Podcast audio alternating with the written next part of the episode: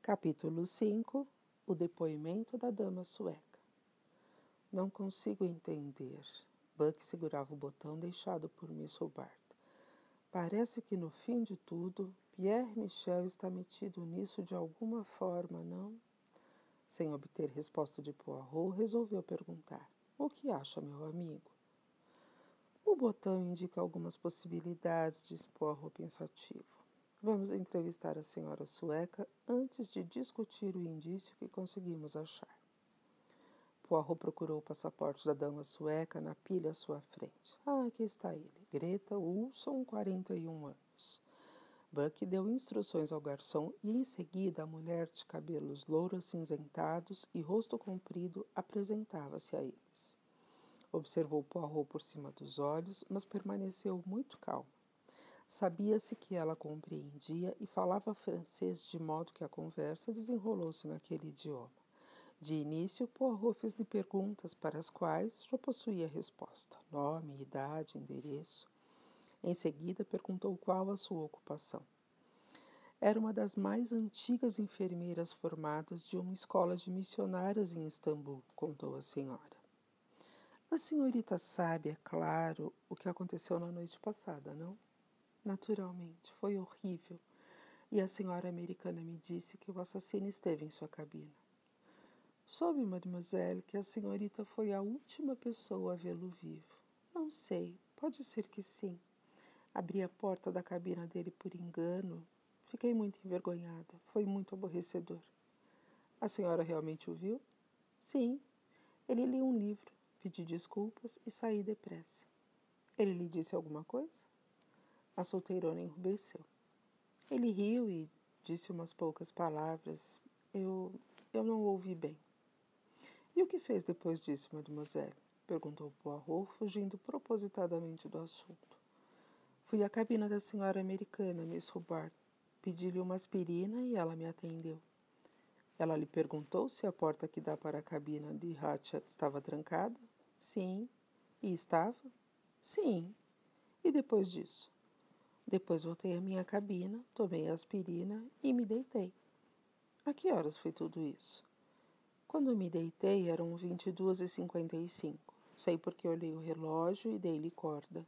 Dormiu logo? Não tão imediatamente. Minha cabeça tinha melhorado, mas fiquei acordada por algum tempo ainda. O trem já tinha parado quando dormiu? Não sei bem. Acho que não. Paramos, creio eu, numa estação quando eu comecei a cochilar. Com certeza era Vinkovitch. Agora, mademoiselle, sua cabina é esta aqui? Poirot apontou a planta do vagão. Sim, é essa. A senhora está com o leito superior? O inferior, número 10. Tem uma companheira de cabina?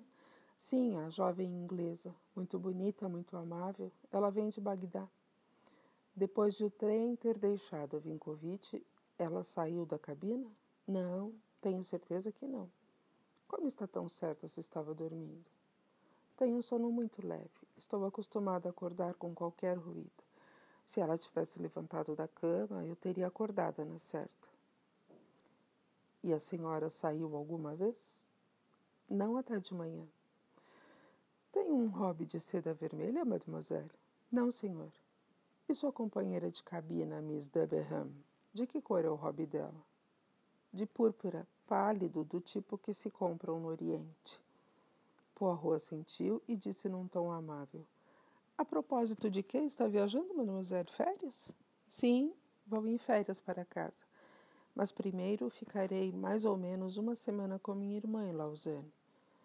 Poderia conceder-me a gentileza de escrever aqui o nome e o endereço de sua irmã? Com prazer, respondeu, pegando o lápis e o papel que ele lhe estendera e escrevendo o que lhe fora pedido. Esteve alguma vez nos Estados Unidos, mademoiselle? Não, quase fui uma vez. Iria em companhia de uma senhora inválida, mas a viagem foi cancelada na última hora. Lamentei muito. Os americanos são muito bons. Ajudam escolas e hospitais com muito dinheiro, são muito práticos. A senhora se lembra de ter ouvido falar no caso Armstrong? Não. O que foi? Poirot explicou. Greta Olson mostrou-se indignada. Não sei como pode haver tanta gente ruim neste mundo. É um desafio à fé. Pobre mãe, quanto sinto por ela. A sueca saiu, o rosto enrubescido, os olhos úmidos. Poirot ficou rabiscando umas anotações. Que escreve aí, meu caro? perguntou Buck.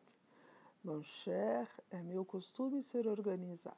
Estou organizando uma tábua cronológica de eventos. Terminou de escrever e passou o papel a Buck. 21 e 15, o trem deixa Belgrado. Cerca de 21 e 40, o valete deixa Hatchet colocando a pílula para dormir à sua cabeceira. Cerca de 22 horas, McQueen deixa Hatchet. Cerca de 22 e 40, Greta Olson vê Hatchet, última vez vivo, acordado lendo um livro. Meia-noite e dez, o trem parte de Vinkovich, atrasado. Meia-noite e meia, o trem entra na nevasca. Meia-noite e trinta e sete, a campainha de Hatchet toca. O condutor atende. Hatchet diz está tudo bem, foi um engano. Cerca de 1h17, Miss Hubbard acha que há um homem na sua cabina e chama o condutor. Buck fez um gesto de aprovação com a cabeça. Tudo muito claro. Há alguma coisa, perguntou Poirot, que lhe chame a atenção em especial? Não. Parece tudo equacionado. Parece certo que o, que, que o crime ocorreu a 1h15. O relógio nos indica isso e a história de Miss Rubar se enquadra bem aí. Já dá até para arriscar um palpite sobre o assassino. Na minha opinião, foi o italiano grandalhão. Ele veio da América, Chicago. E lembre-se, a faca é a arma preferida pelos italianos, que sempre esfaqueiam mais de uma vez. É verdade. Sem dúvida, esta é a solução de todo o mistério. Com certeza, ele e Hatchet estavam no negócio dos sequestros. Cassette é um nome italiano. De algum modo, Hatchet fez o que eles entendem por passar a perna. O italiano persegue, primeiro com cartas. Finalmente, vinga-se de modo brutal. Tudo muito simples. Poirot balançou a, cadeia, a cabeça, demonstrando duvidar. Não é tão simples quanto parece. Não estou convencido de que foi bem assim. Mas Buck repetiu: Estou convencido de que foi bem assim, mostrando-se cada vez mais certo das coisas. E o que diz do valete com dor de dente, que jura que o italiano não saiu da cabina? É este o problema. Sim, Sim, Poirot piscou os olhos. É aborrecedor. Muito ruim para a sua tese, muito bom para o italiano que o valete de Hatcha tenha ficado com dor de dente. Ah, tudo se explicará, asseverou Buck. Não, Poirot balançou a cabeça outra vez. As coisas não são tão simples assim.